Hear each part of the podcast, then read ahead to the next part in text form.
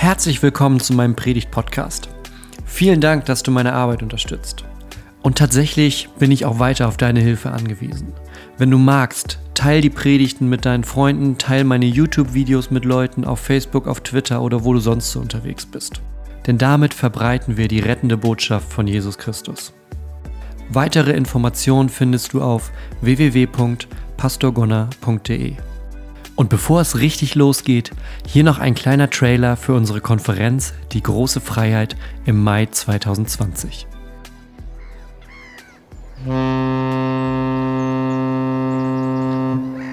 Freiheit. Freiheit zum Einatmen. Träumst du auch davon? Dann komm nach Hamburg. Vom 1. bis 3. Mai feiern wir die große Freiheit 2020. Eine Konferenz wie frische Luft für deinen Glauben. Mit erstklassigen Referenten, guter Musik und einer befreienden Botschaft. Tickets ab sofort auf frei und los.de. Ich glaube, wir Menschen, oder zumindest bei mir ist es so, in uns ist so ein starker Wunsch, das Leben irgendwie gut zu gestalten in vielleicht ganz unterschiedlichen Bereichen, aber ich glaube, niemand geht an irgendwas ran und sagt, oh, das mache ich jetzt irgendwie nur halbherzig oder schlecht. Also wenn einem was wirklich wichtig ist, dann geht man daran und sagt, das möchte ich auch möglichst gut machen. Da liegt mir was dran. Da möchte ich vielleicht in einem bestimmten Bereich das meiste aus meinem Leben rausholen. Mein Potenzial maximieren, sagt man vielleicht. Oder als Christ könnte man vielleicht auch sagen, ich möchte in allen Bereichen meines Lebens möglichst vielleicht christlich handeln oder so handeln, dass Menschen erkennen, da ist irgendwie ein Unterschied. Da ist was, da spiegelt sich etwas von der Ebenbildlichkeit Gottes wieder. Und wir machen hier heute jetzt keine Zaubertricks.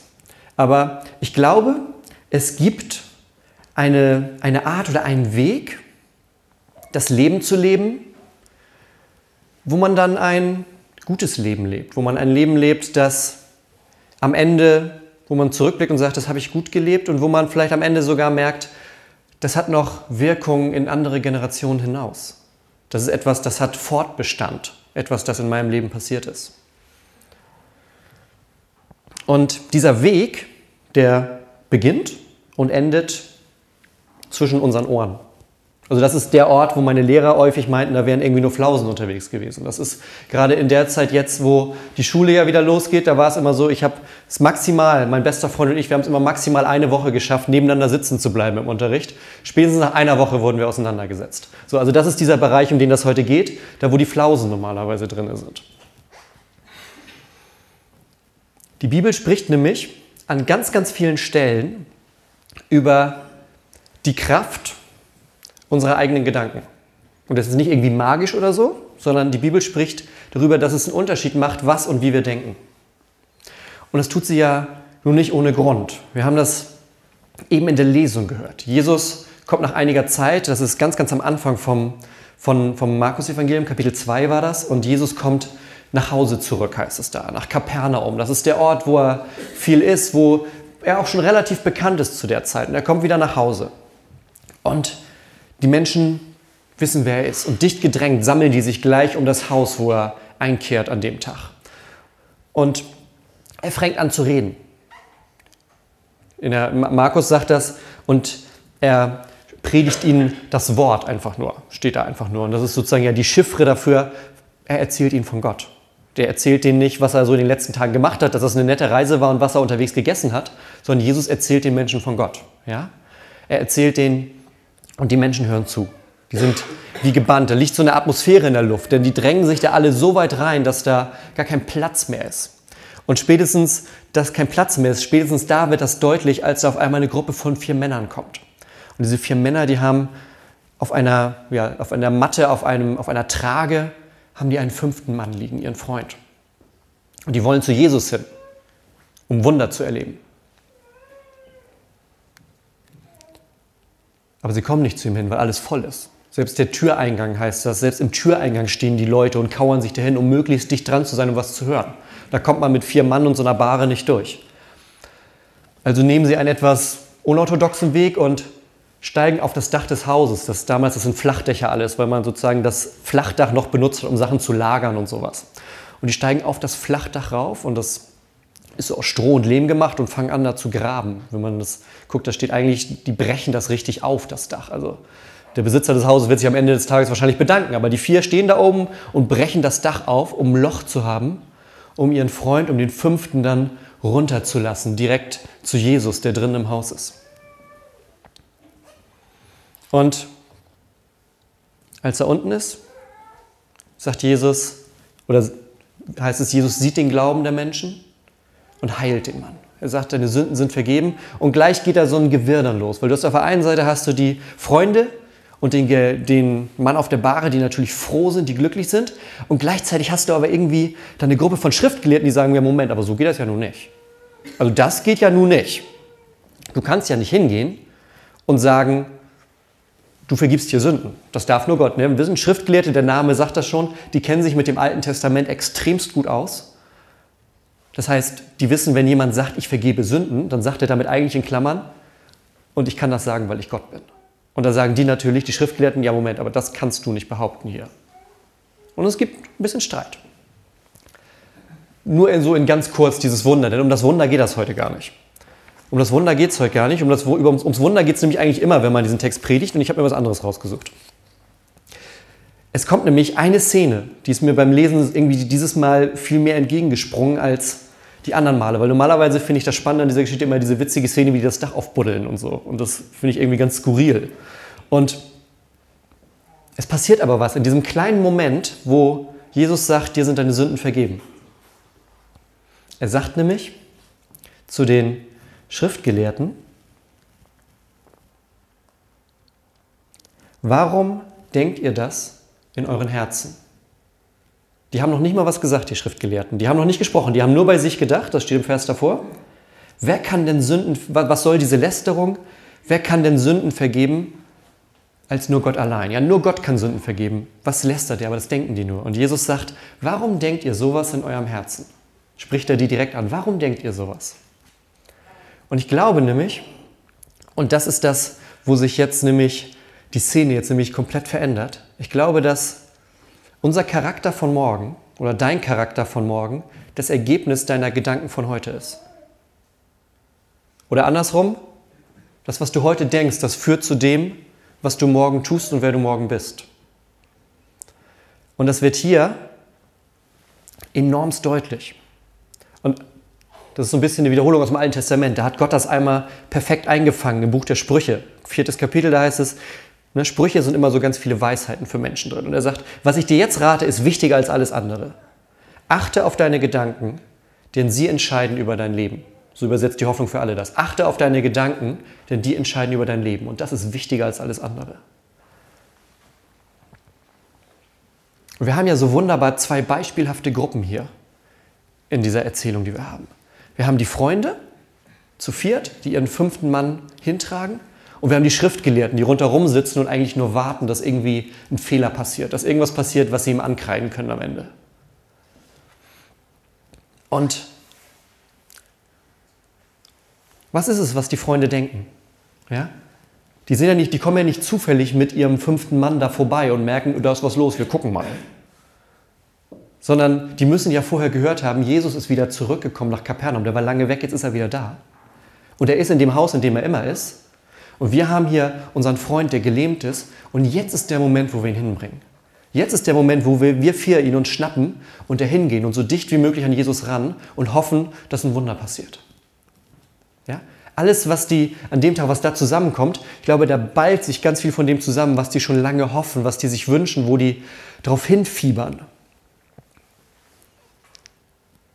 Und Jesus merkt das. Der sagt ja, als der Gelähmte, habt ihr es gemerkt, als der Gelähmte unten ankommt bei ihm, sagt er ja nicht, oh, du bist gelähmt, ich heile dich, sondern er merkt den Glauben von den vier anderen. Das finde ich ganz spannend. Jesus erkennt den Glauben von den vier anderen. Um den Gelähmten geht das erstmal gar nicht, sondern er merkt, da sind vier Leute, die gesagt haben, wir setzen jetzt alles auf diese Karte. Wir haben diese große Hoffnung und gehen da jetzt hin. Und das erkennt Jesus und sagt, der Glaube den ihr hier beweist, dass ihr hier kommt und euren Freund bringt, da sehe ich, das ist was Echtes. Da sehe ich, das ist authentisch. Das ist auf der einen Seite. Ja, die Gedanken, die sie sich vorher gemacht haben, wo sie gesagt haben, wir bringen unseren Freund zu diesem Jesus. Und aus den Gedanken folgt die Tat, dass sie aufs Dach klettern, ein Loch machen und ihn dahin bringen. Und auf der anderen Seite, da hast du die zweite Gruppe, die Schriftgelehrten, die vielleicht schon gehört haben, ja, Jesus kommt zurück, mal gucken, vielleicht erwischen wir ihn dieses Mal. Das zieht sich so durch das ganze Evangelium durch, dass du die Gruppen hast, die damals im Judentum was zu sagen haben, die Pharisäer, die Schriftgelehrte, die Priester und die nur darauf warten, Jesus zu erwischen bei irgendeiner Gotteslästerung, damit sie ihn loswerden können. Und ich glaube, die haben sich auch vorher schon Gedanken gemacht. Die haben sich gedacht, der kommt wieder zurück. Und wenn er kommt, vielleicht erwischen wir ihn diesmal. Lass mal dahin gehen zu dem Haus, wo er immer ist. Lass da mal warten, mal gucken, was er erzählt. Mal gucken, was er erzählt. Und was sagt Jesus? Deine Sünden sind dir vergeben. Und sie denken, das ist Gotteslästerung. Das darf der gar nicht sagen. Und noch bevor sie das aussprechen können, merkt Jesus, merkt Jesus, was sie, was sie denken. Und auch da folgt aus dem Gedanken eine Tat, denn das haben wir jetzt eben bei der Lesung nicht mit drin gehabt. Aber die beiden treffen später nochmal zusammen und dann entschließen die Schriftgelehrten und die Pharisäer sich, einen Plan zu schmieden, wie sie Jesus umbringen können.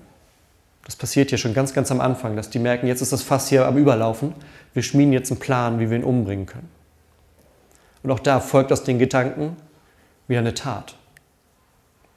Und Jesus sieht beides. Er sieht den Glauben, der kein stummer Glaube ist, sondern Glaube, der zupackt, ein Glaube, der auf die Hoffnung fixiert ist. Und er sieht genauso die Wut, die nicht nur so ein leichtes inneres Unwohlsein oder so ein inneres Brodeln ist, sondern eine Wut, die darin gipfelt, einen Plan zu schmieden, um Jesus zu töten. Und beide Male kommen die Taten aus Gedanken. So wie Gott das im Alten Testament sagt. Achte auf deine Gedanken, denn daraus kommen deine Taten, daraus kommt dein ganzes Leben.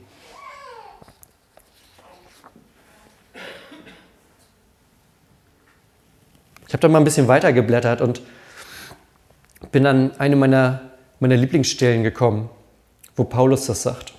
Das ist in Römer 12.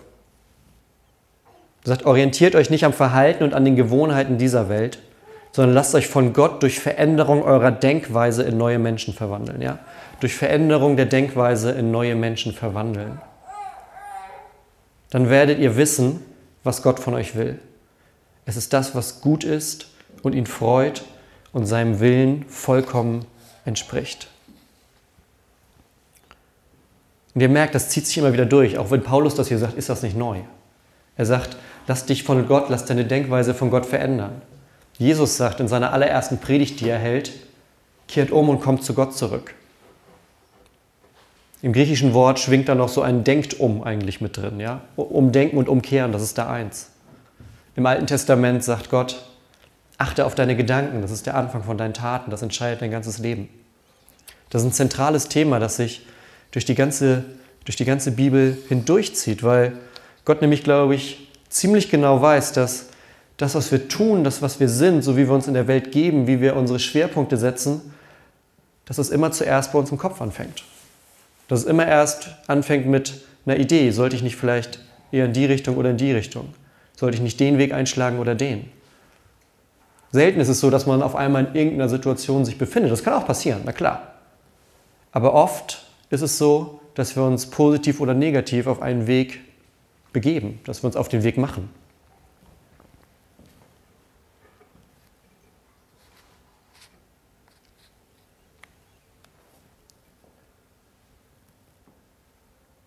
Und ich glaube, diese Veränderung, um die das hier geht, die ist so ein, so ein Mischmasch. Diesen Geschenk, diesen Geschenk des Glaubens, aber die ist gleichzeitig auch eine Entscheidung, die wir fällen können. Zuerst das Positive oder das, das Stärkere, das viel, viel Stärkere, das Geschenkte. Der Jesus, von dem wir hier hören, der die Männer sieht und sagt, ich sehe euren Glauben. Der zu dem auf der Liege sagt, deine Sünden sind dir vergeben. Der später sagt, nimm deine Matte und geh nach Hause. Das ist dein Jesus. Das ist nicht irgendein Jesus aus irgendeiner Geschichte, aus irgendeiner anderen Zeit, sondern das ist dein Jesus heute. Das ist dein Jesus, der dich sieht und sagt, ich sehe deinen Glauben.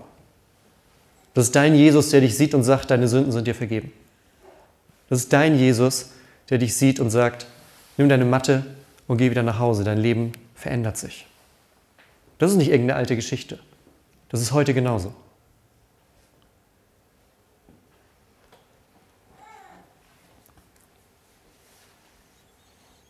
Und selbst für die Schriftgelehrten, wo er die Gedanken ja hört, wo er, wo er sieht, wo sie denken, was, da, was ist denn da los? Selbst da gibt er ihnen ja noch die Chance, den Weg nicht zu gehen.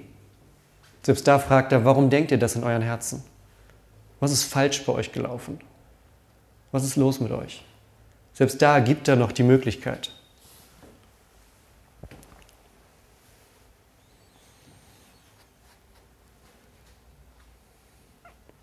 Es ist wahr, dass wir in unserem Leben Prüfungen durchlaufen. Ich glaube, eine der Herausforderungen ist es, in dem Moment dann zu sehen oder irgendwie versuchen herauszufinden, ob es quasi eine richtige Sackgasse ist oder ob es eine Herausforderung ist. Ich glaube, das ist so ein Thema von den vier Freunden. Ob die sagen, machen wir uns zum Affen, wenn wir jetzt zu Jesus hingehen? Oder gehen wir hin mit festem Vertrauen? Und sie gehen zu ihm hin. Und für uns gilt das genauso. Als Christen haben wir den allmächtigen Gott auf unserer Seite. Mit, mit so einem Wort kann man das kaum richtig ausdrücken, aber alles, was hiernach noch kommt, das ist Kapitel 2, Markus hat 16 Kapitel, da passiert noch einiges, bis das Buch rum ist. Aber alles, was da noch kommt, all das ist genauso dein Jesus, so wie der, der sagt, ich sehe, was in deinem Herzen ist, deine Sünden sind vergeben, nimm dein Bett und geh nach Hause.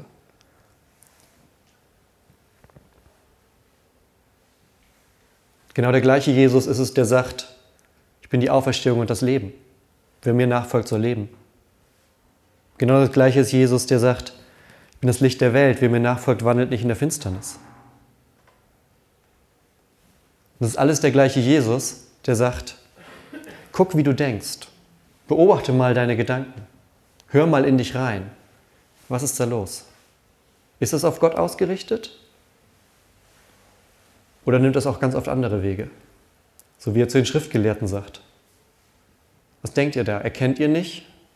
Also sie haben ja einen richtigen Gedanken. Ne? Sie denken ja, im Moment, das kann ja nur Gott. Stimmt, ist er ja auch. Sie ziehen nur den falschen Schluss daraus.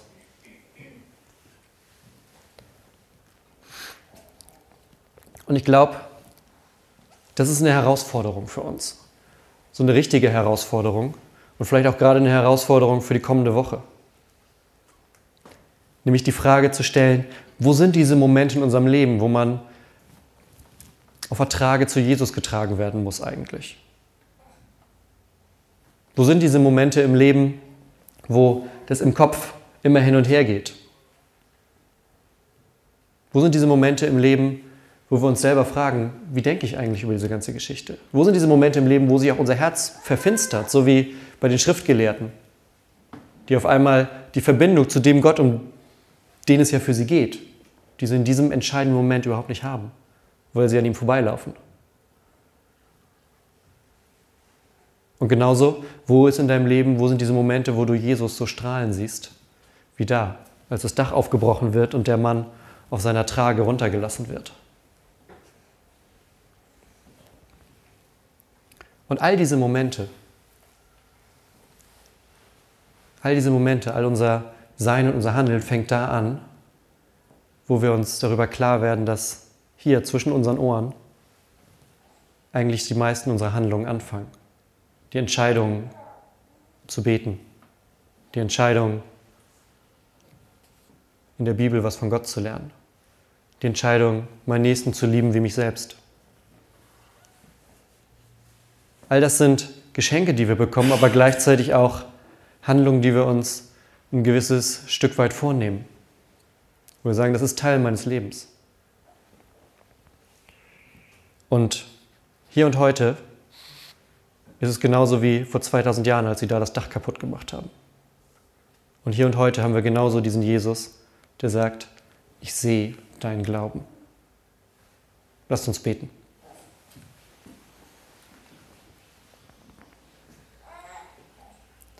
Gott, wir danken dir, dass du in unsere Herzen schaust. Und wir wissen, dass du da ebenso viel dunkle Momente wie strahlende Momente siehst. Und all das findet bei dir Platz. Denn du kennst uns in und auswendig. Du kennst jeden von uns schon vor unserer Geburt. Schon bevor unsere Eltern uns kannten, kanntest du uns. Und wir danken dir, dass du uns immer wieder herausforderst und dass du uns immer wieder damit beschenkst, dass wir unsere Gedanken auf dich ausrichten. Dass du uns immer wieder deinen Heiligen Geist gibst, der uns dazu bringt, unseren Geist zu erneuern. Und wir bitten dich, sei auch in der kommenden Woche dabei uns, bei den Herausforderungen, die uns bevorstehen. Und lass uns darüber nachdenken, wo genau sich unser Herz verfinstert oder wo genau wir diese Hoffnung sehen, die in Jesus erstrahlt. Wir bitten dich, mach uns das nochmal ganz neu bewusst und stärke uns. Im Namen Jesu. Amen.